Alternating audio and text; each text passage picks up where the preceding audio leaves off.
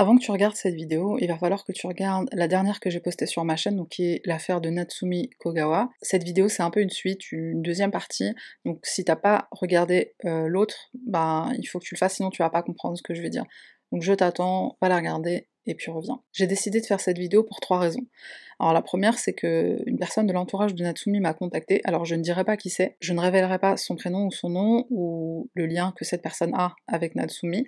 Mais voilà, des informations euh, complémentaires euh, m'ont été apportées, ainsi que certaines modifications par rapport à ce que j'ai pu dire dans la première vidéo. Donc cette personne m'a tout simplement dit que bah, elle n'a plus sa voix pour parler, et donc cette personne souhaitait le faire pour elle, et je trouve ça tout à fait honorable, et c'est pour ça que euh, c'est la première raison pour laquelle je tenais à faire cette vidéo. La deuxième raison, c'est que j'ai lu la transcription du procès d'appel, donc j'ai eu des informations complémentaires par rapport à ça, donc je voulais les apporter dans cette vidéo. Et la troisième raison, bah en fait il faudrait comprendre pourquoi je me suis lancée dans ce genre de contenu sur YouTube et pourquoi J'apprécie aussi de, regarder ce genre de, contenu. Alors le true crime, c'est quelque chose qui m'attire pour plusieurs raisons, euh, notamment l'aspect psychologique. J'aime bien comprendre en fait, euh, notamment, notamment pour les tueurs, j'aime bien comprendre leur, psychologie, j'aime bien essayer d'analyser la personne qu'ils sont ou la personne qu'ils ont été, comment ils ont grandi, euh, tout ce qu'il y a dans leur historique, les traumatismes qu'ils ont pu subir dans leur enfance, etc. Mais j'insiste cependant sur un point, très important. La raison pour laquelle je fais ça, et je veux surtout pas que ce soit mal interprété, la raison pour laquelle je m'efforce de, récolter toujours un maximum d'informations sur l'affaire en général, hein, mais aussi sur le, sur le profil psychologique, on va dire, du tueur, c'est tout simplement parce que je suis quelqu'un qui de nature est très euh, curieux, j'aime savoir, j'aime comprendre les choses, euh, que ce soit moi-même, que ce soit ce qui m'entoure, ou les gens qui m'entourent, ou les choses que je ne comprends pas. Et quand on est euh, face à quelque chose d'aussi horrible que, qu'un meurtre, bah, je pense que c'est d'autant plus peut-être choquant et tellement loin de moi que j'ai peut-être encore plus envie de comprendre même. Donc j'espère que les gens ne le comprennent pas dans le sens où j'essaie de justifier ou expliquer ou trouver des excuses dans le passé ou l'historique euh, de l'assassin ou des assassins en question. C'est juste euh, vraiment dans un but de comprendre, d'apporter plus de, clarté quant à l'événement dans son ensemble. Une des raisons aussi pour lesquelles j'apprécie tout ce qui est true crime, c'est parce que je suis quelqu'un qui déteste l'injustice de manière générale et j'aime bien cette idée-là de savoir que la personne qui est responsable d'un meurtre ou de plusieurs meurtres, elle est derrière les barreaux et donc la personne qui a été tuée ou les personnes qui ont été tuées ont obtenu euh, justice, en tout cas la justice des hommes. Et c'est probablement pour ça que jamais je parlerai d'une affaire non élucidée, parce qu'il n'y a rien qui me hérisse le poil plus qu'une affaire non élucidée, et je sais que je vais passer pour une folle, mais il m'est arrivé souvent de me dire, le jour où je mourrai, si j'ai cette opportunité, j'aimerais demander si je peux poser cette question, je poserai cette question. Qu'est-ce qui s'est passé pour telle affaire, pour telle affaire, pour telle affaire?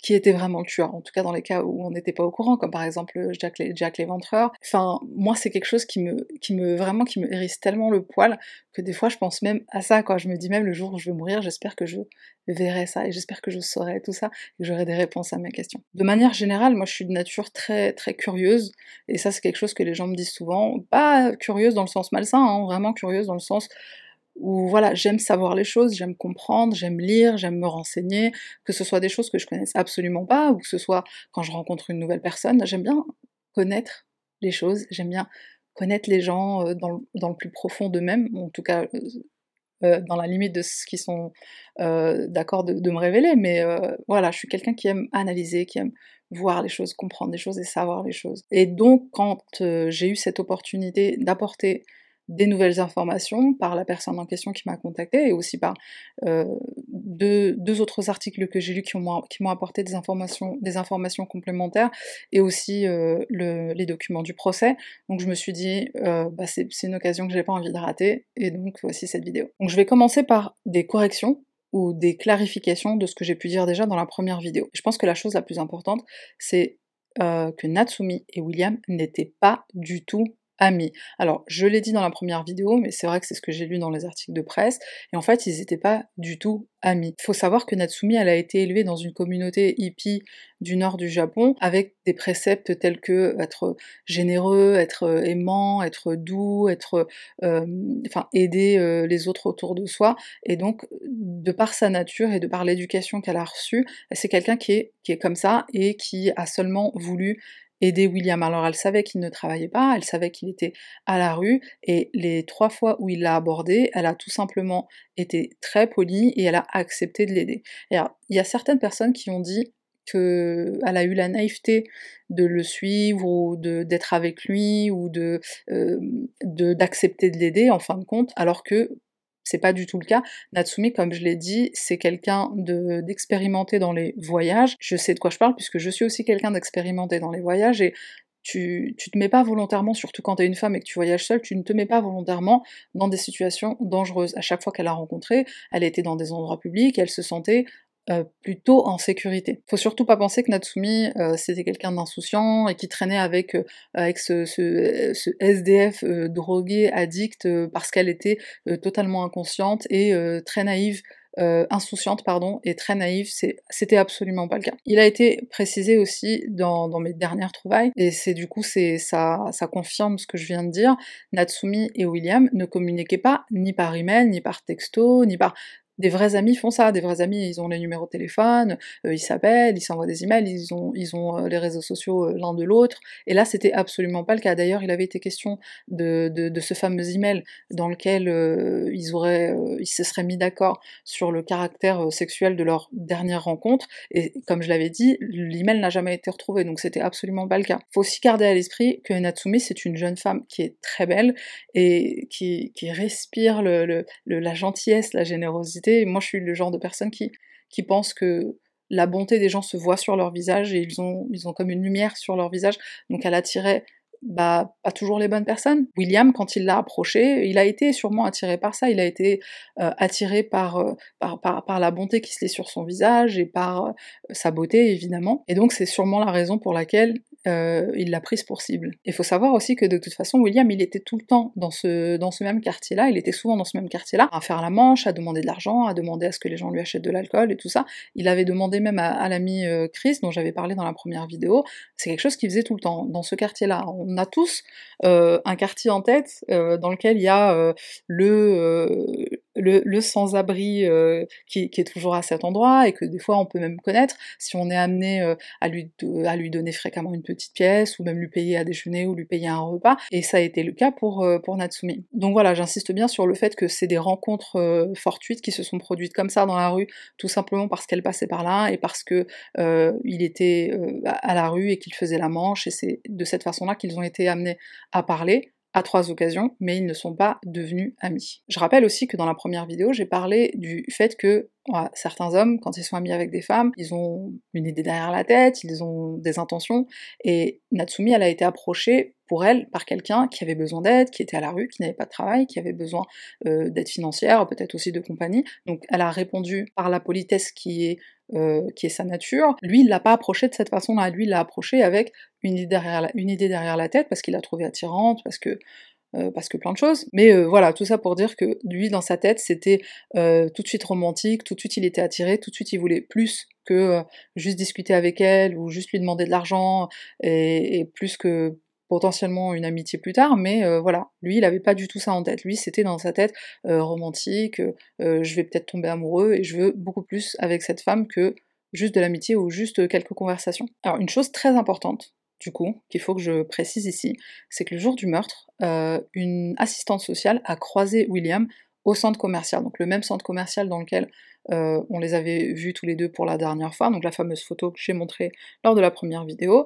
Et donc cette assistante sociale, elle a plus tard euh, révélé que quand elle a croisé William, elle a remarqué qu'il était hyper excité, il était excité comme une puce, et il parlait très très vite. Et en fait, il avait fumé euh, des méthamphétamines. Pour les gens qui ne le savent pas, donc j'ai découvert aussi, mais la méthamphétamine, en fait, ça, ça provoque euh, une stimulation sexuelle. Donc euh, ce jour-là, il était euh, ben, sexuellement très stimulé. Quand il a été interrogé par la police et qu'il a dit voilà ça commençait à chauffer puis ça a très mal tourné, en fait réellement, ce qui s'est passé, c'est qu'ils sont allés sur, dans la maison, dans le, près du manoir Gabriola, il était en train d'installer sa tente, et en fait, Natsumi, elle était en train de lui dire qu'elle devait partir, puisqu'elle avait, on se rappelle, son rendez-vous, son entretien d'embauche dans le restaurant japonais avec son ami. Donc elle était attendue, et elle devait partir, elle pouvait pas rester très longtemps, elle était en train de lui faire comprendre, voilà, je suis gentille, mais il faut que je parte bientôt. Et lui, en fait, il, était, il s'est bah, dépêché de monter sa tente, et il était très frustré, parce qu'il était déjà sous drogue,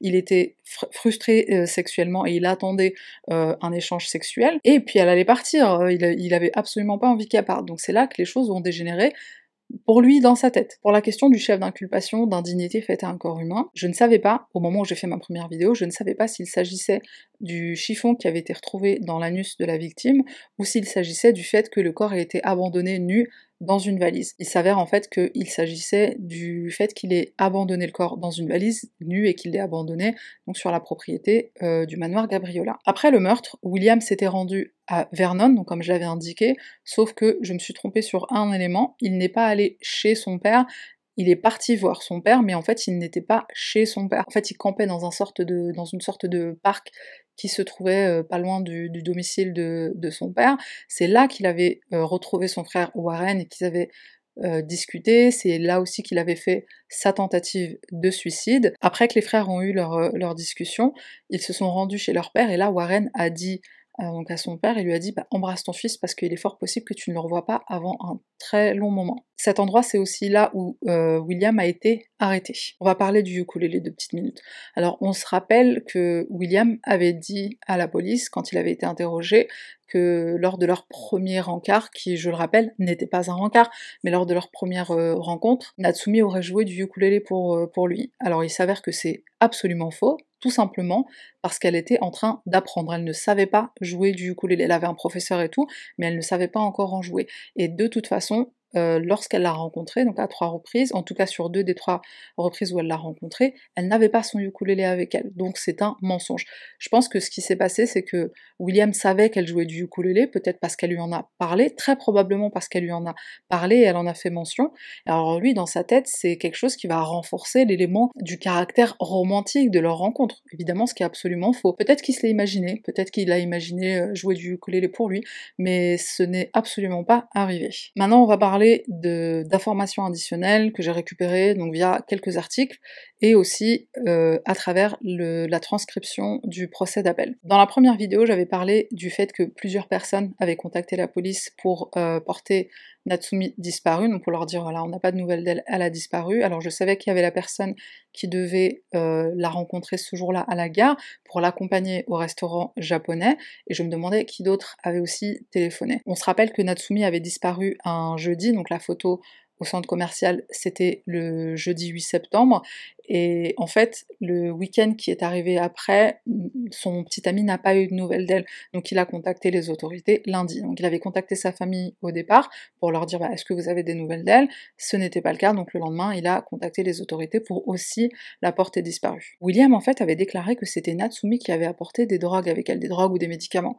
Ce qui est absolument pas en adéquation avec sa personnalité, comme je l'avais déjà dit. Et ce que j'ai découvert, c'est que un des deux médicaments qui avait été donc retrouvé dans, dans le corps de Natsumi lors de l'autopsie, c'était euh, du lorazépam. Le lorazépam, c'est un anti-anxiolytique. Donc on se rappelle qu'il y avait un anti-anxiolytique qui avait été retrouvé dans son sang et euh, un somnifère, enfin des somnifères, traces de somnifères. Et j'avais dit dans la première vidéo que ces deux médicaments n'avaient pas été prescrits à Natsumi. Il se trouve que le lorazépam avait été prescrit à William. Concernant les preuves ADN, j'avais mentionné le fait que aucune trace ADN n'avait été retrouvée sur le corps de Natsumi.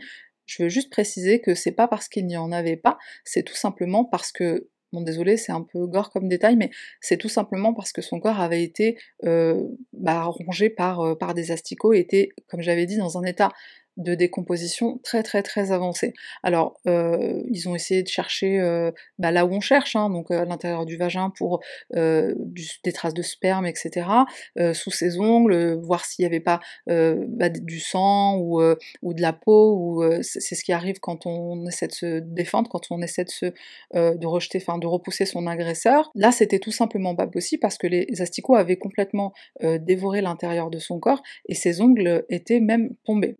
Quand on soupçonne une asphyxie ou une mort par, euh, euh, suffocation, ce qu'on recherche, ça va être euh, des traces de, petits vaisseaux sanguins qui auront éclaté donc au niveau du visage et dans les yeux. Et en fait, Natsumi, elle n'avait plus d'yeux parce que ses yeux avaient été rongés par les asticots. Et la peau, bah, c'était pareil. On pouvait tout simplement trouver ces preuves. C'est pas qu'elles n'existaient pas, c'est qu'on ne pouvait pas les trouver à cause de l'état de décomposition qui était, encore une fois, fort avancé. Je précise aussi que le médecin légiste avait déclaré que de toute façon, c'est vrai que quand on fait une autopsie et qu'on soupçonne que la cause du décès est, l'asphyxie ou la suffocation, c'est de toute façon très difficile d'en trouver des preuves. J'ai trouvé d'autres éléments Quant au passé de William, alors on se rappelle de l'incident avec le chat, ça c'est un incident qui s'était produit, donc comme je, l'avais déjà dit, je crois que ça s'était produit pendant son, adolescence, et ça c'est un incident qui a été rapporté par ses voisins. Voilà, c'était juste pour dire que c'était ses voisins. Étant donné le passé judiciaire de William, il a été amené à faire des évaluations psychologiques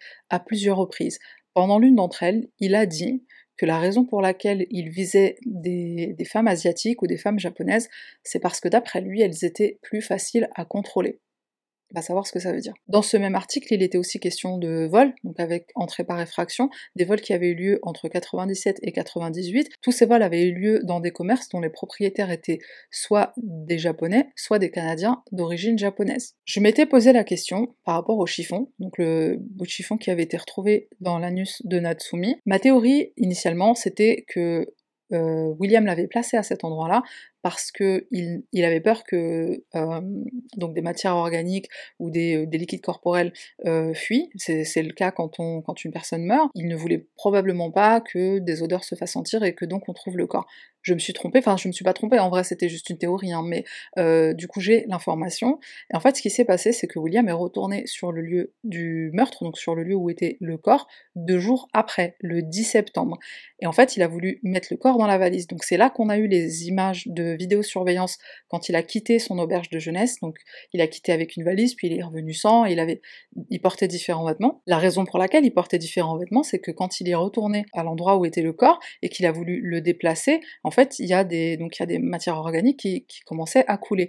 Et donc il s'est un peu sali, et ce qu'il a fait c'est qu'il a enlevé son t-shirt, il a déchiré un morceau et il l'a placé à l'intérieur de l'anus pour que, pour que les écoulements s'arrêtent, tout simplement. William, quand il était en attente de son procès, donc il était en prison, il a envoyé une lettre à son père dans laquelle il parlait du meurtre et il lui a dit ce n'était pas prémédité. Donc ça, c'est quelque chose qui va être considéré comme une confession, puisque il admet qu'il l'a fait, il est en train de parler du meurtre, il est en train de parler de Natsumi, donc le fait qu'il dise que ce n'était pas prémédité, ça veut dire je l'ai tué, mais je n'avais pas l'intention de le faire. Le dernier élément que j'ai trouvé par rapport à son passé, c'est que euh, William avait été arrêté en 1992, en fait il était en Thaïlande, et en revenant, il avait apporté de la drogue avec lui. Alors je sais pas en quelle quantité, mais suffisamment pour qu'il se fasse arrêter, mais malheureusement, l'accusation n'a pas pu le mettre derrière les barreaux. J'ai pas de détails par rapport à ça, mais euh, voilà, c'est encore un autre élément à ajouter dans sa longue liste. Euh, euh, enfin, dans son casier judiciaire. D'après les informations que j'ai trouvées dans la transcription du procès d'appel, l'accusation était persuadée que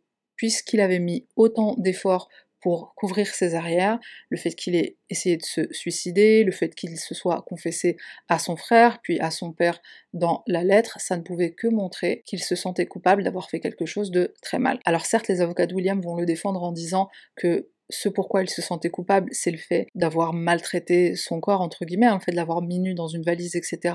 Mais on va pas jusqu'au suicide si on n'est pas coupable de quelque chose qui est aussi grave qu'un meurtre en tout cas, pas dans ce, cas-là, pas dans ce contexte-là, je pense. L'appel a été accordé le 2 février 2021, donc juste pour donner une date précise. Et pour information, la sortie de William est prévue la semaine prochaine, puisque comme je l'avais dit euh, dans la première vidéo, il a été condamné pour le chef d'inculpation qui était euh, indignité faite à un corps humain. Sa sortie est prévue la semaine prochaine, donc il avait euh, écopé d'une peine de 3 ans et demi, donc on est arrivé à terme. Il faut savoir que l'accusation va faire appel de cet appel, et du plus profond de mon cœur, j'espère que euh, cet appel va être accepté et que l'autre appel va être rejeté du coup, parce que cet homme, il ne mérite rien d'autre que passer le reste de sa vie en prison. En tout cas, c'est mon opinion. Je vais parler rapidement des arguments qui ont été euh, amenés par la défense pour faire cet appel. Donc j'ai mentionné déjà le premier qui était donc la conversation téléphonique entre William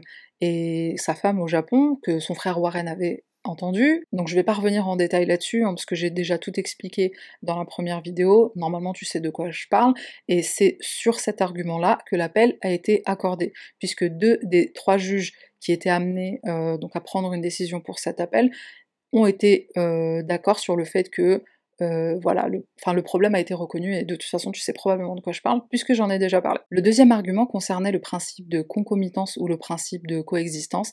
Alors c'est très probablement pas le terme juridique euh, en français. J'ai pas trouvé euh, la façon dont on le disait nous dans nos lois, mais en gros, je vais l'expliquer. En fait, il s'agit de, la coexistence entre, entre deux, deux, choses, deux concepts, la coexistence entre l'esprit criminel et l'acte criminel. En gros, ce que la défense dit, c'est que la juge aurait dû informer le jury du fait qu'il devait y avoir coexistence entre donc l'esprit criminel, c'est-à-dire l'intention, et l'acte lui-même, afin que le jury puisse déclarer l'accusé coupable de meurtre. Sauf que l'accusation explique que non, dans cette affaire, le principe de coexistence n'était pas nécessaire, puisque lorsqu'on parle du principe de coexistence, il est question de plusieurs actes criminels. Euh, par exemple, quelqu'un qui tue une autre personne par plusieurs coups de couteau, là on serait dans un cas où il y aurait besoin du principe de coexistence. Sauf qu'ici, on est dans une affaire où il y a un seul acte criminel, à savoir le fait que l'accusé ait recouvert la bouche et le nez de la victime, donc pas besoin du principe de coexistence, argument rejeté. Et le troisième argument était le suivant, est-ce que le juge a correctement répondu à une question du jury? La question en question est la suivante. Pouvez-vous détailler la définition de lésion corporelle dans la question 3 euh, versus lésion corporelle dans le paragraphe 119. Alors la définition d'une lésion corporelle, c'est euh, une blessure qui est de nature à nuire à la santé ou au bien-être d'une personne. La blessure ne doit être ni éphémère ni futile. Voilà la définition légale d'une lésion corporelle. Ce que la défense essaie de dire, c'est il a été question de lésion corporelle dans cette fameuse question 3 et dans ce chapitre 119. Et dans les deux cas, c'était dans un contexte différent. Donc dans le premier cas, c'était dans un contexte de meurtre, euh, donc euh, bah, d'un meurtre au second degré, et dans le deuxième cas, donc dans le paragraphe, le fameux paragraphe 119, il était question de lésion corporelle dans le cadre d'un homicide involontaire. Ce que la défense essaie de sournoisement dire, c'est que en réalité, ce que demandait le jury, c'est quelle est la différence entre un homicide involontaire et un meurtre. Sauf que c'est un peu prendre le jury pour des imbéciles, c'est absolument pas la question qui a été posée. La question était réellement de savoir si une lésion corporelle n'a pas la même définition juridique dans le cadre euh, d'un meurtre ou dans le cadre d'un homicide involontaire. Si j'explique ça, c'est un peu parce que je voulais démontrer que bon, la défense, leur travail, c'est de défendre leurs clients. Donc tous les moyens sont bons pour que soit ils n'aillent pas en prison,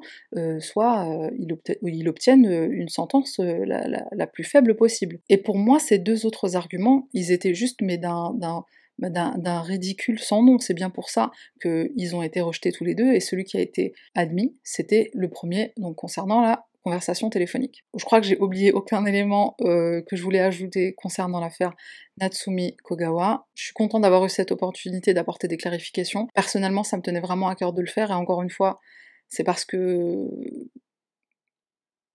j'aime la vérité, je suis quelqu'un qui aime la vérité, donc vraiment ça me tenait à cœur euh, de le faire, d'apporter ces précisions. J'espère qu'elles ont été claires, et si c'est pas le cas, bah surtout n'hésite pas à me laisser un commentaire et je répondrai avec grand plaisir.